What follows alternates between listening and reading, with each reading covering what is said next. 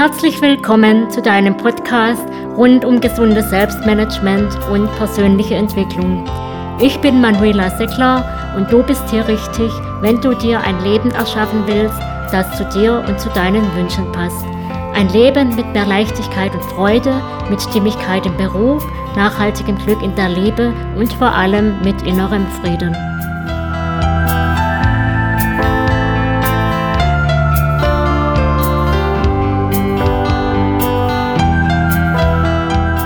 In der heutigen Episode geht es um das schwierige Thema Krisen. Unter anderem möchte ich dir sechs Wege an die Hand geben, mit denen du durch deine persönliche Kreativität Krisen angehen kannst.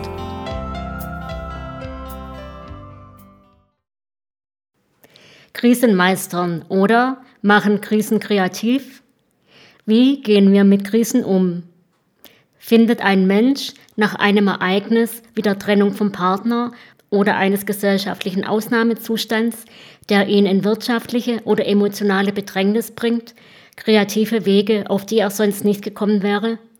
Anders formuliert, machen Krisen erfinderisch? Können Krisen unser Potenzial zu neuen Lebensmöglichkeiten und Einstellungen freilegen? Eine provokative Frage, die zu viele individuelle Faktoren beinhaltet, um sie mit einem einfachen Ja oder Nein zu beantworten. Sicher ist, Krisen bergen erstens Gefahren und können zweitens unsere Kreativität blockieren. So kommt es häufig vor, dass Krisen unser Sichtfeld einengen und unseren Blick für mögliche Lösungen trüben. Dann ist es vor allem wichtig, die Angst nicht überhand nehmen zu lassen. Zum Beispiel, indem wir ein Gespräch mit einer dafür geeigneten Person suchen ob nun in einem direkten Treffen, telefonisch oder online. Doch Angst ist nicht alles, was aus Krisen resultieren kann. Denn längerfristig betrachtet können uns Krisen viel öfter, als es zuerst den Anschein hat, trotz aller Probleme und schlechten Gefühle, wichtige Impulse in Form von neuen Ideen und Möglichkeiten geben oder uns auch auf bestehende Ungleichgewichte aufmerksam machen und notwendige Veränderungen einleiten, sei es im Beruf, privaten oder auch gesellschaftlichen. Krisen können vormals ungeahnte Entwicklungsprozesse in Gang setzen, uns eine reifere Einstellung vermitteln und manchmal neue Betätigungsfelder und Lebenswege eröffnen, die wir im Nachhinein nicht mehr würden missen wollen die uns vor allem aus der Retroperspektive Sinnhaftigkeit vermitteln können und uns während der Krisenzeit nicht in Schockstarre verharren lassen. Bitte nicht falsch verstehen. Damit meine ich keineswegs, dass wir auf Teufel komm raus unsere gegenwärtigen Gefühle unterdrücken und um jeden Preis sofort die Chancenbrille aufsetzen sollen. Doch ich kenne zahlreiche Menschen, die gestärkt aus Krisen hervorgegangen sind. Einige von ihnen haben ihrem Leben eine neue Richtung gegeben oder sich mehr auf das für sie Wesentliche fokussiert und manche haben das sogar alle erst entdeckt. So paradox es klingt, auch wenn eine Krise durch Angst und Stress unsere Kräfte blockieren kann, sind es doch oft gerade Krisen, die uns nicht nur die Notwendigkeit, sondern auch die Chance oder den vielleicht längst überfälligen Anlass zu einer Veränderung geben. Denn die Lage, in die uns eine Krise versetzt, zwingt uns, neue Wege zu suchen und manchmal auch notwendige persönliche Weiterentwicklungen zu vollziehen, die wir ohne Krise vielleicht gar nicht gemacht hätten oder erst viel später. Daher tun wir uns einen großen Gefallen, wenn wir eine bestehende Krise als eine solche akzeptieren und den Blick auch auf ihre Chancen richten. Vielleicht hast du es schon oft gehört und kannst es nicht mehr ab, und doch ist es gerade im Bereich persönlicher Krisen unendlich kraftvoll. Vieles hängt nicht vom Ereignis selbst ab, sondern davon, wie wir mit ihm umgehen. Im Folgenden möchte ich dir sechs Möglichkeiten an die Hand geben, mit denen du durch deine persönliche Kreativität Neues und Gutes für dich entstehen lassen kannst. Übrigens, wenn du das Gefühl hast, in einer Krise individuelle Begleitung zu benötigen, greife darauf zurück. Auch in diesem Fall kann das Folgende begleitend hilfreich für dich sein. Dir Anregungen dafür geben, was du jetzt gleich und in den nächsten Tagen für dich tun kannst.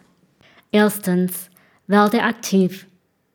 Zum Beispiel, indem du mit deinen intuitiven und kreativen Kanälen in Verbindung gehst. Etwa indem du ein wohltuendes Buch liest, ein Bild malst, einen ausgiebigen Spaziergang in der Natur machst oder deine Gedanken und Gefühle aufschreibst. Zweitens, lass dich von deinen Träumen inspirieren. Träume im Schlaf sind oft flüchtig. Schreibe sie auf, bevor du sie vergisst zumindest dann, wenn sie keinen bedrohlichen Inhalt haben. Welche Impulse und Ideen halten sie für dich bereit? Manchem verhilft das behutsame Nachspüren und das sich einlassen auf seine Träume, auf neue und mitunter überraschende Pfade. Drittens, gib der Krise Sinn. Du stehst vor einem Scherbenhaufen, du fragst dich, warum ausgerechnet dir das passieren musste. Frag stattdessen, was dir die Krise sagen könnte welchen Sinn sie für dein Leben hat oder auch welchen Sinn du ihr geben willst. Einen Sinn in dem zu sehen, was in unserem Leben geschieht und vor allem in dem, was wir tun, ist ein wichtiger Resilienzfaktor, stärkt also unsere Widerstandskraft und sorgt dafür, dass wir wieder nach vorne sehen können. Viertens. Nimm Krisen und Niederlagen als Ansporn. Der Intelligenz- und Kreativitätsforscher Howard Gardner hat herausgefunden, dass viele erfolgreiche und kreative Menschen wie Marie Curie oder Albert Einstein scheinbar negative Erfahrungen und Krisen konsequent als Herausforderungen gesehen haben, um ihnen wirkungsmächtig begegnen zu können. Sie haben trotz Misserfolgen nicht aufgegeben und an sich und ihre Kreativität geglaubt an das Gelingen ihres Vorhabens und an den Wert ihres Tuns. Das zeigt, wie kraftvoll es sein kann, wenn du dir verinnerlichst. Deine Einstellung zum Geschehen ist oft wichtiger als das Geschehen selbst. Fünftens. Deine Welt steht Kopf. Nütze die Gelegenheit und verändere, was dich schon lange stört. Schau, wo dein Hebel ist. Was liegt bei dir? Was kannst du beeinflussen? In welche Richtung willst du dein Leben steuern? Wer kann dich dabei unterstützen? Und was ist der erste Schritt, den du sofort tun kannst? Sechstens. Traue dich, neue Wege zu gehen. Setz dir keine zu engen Grenzen, sondern erlaube dir etwas Schönes vorzustellen und lote dann aus, was möglich ist. Oft ist das mehr, als du denkst.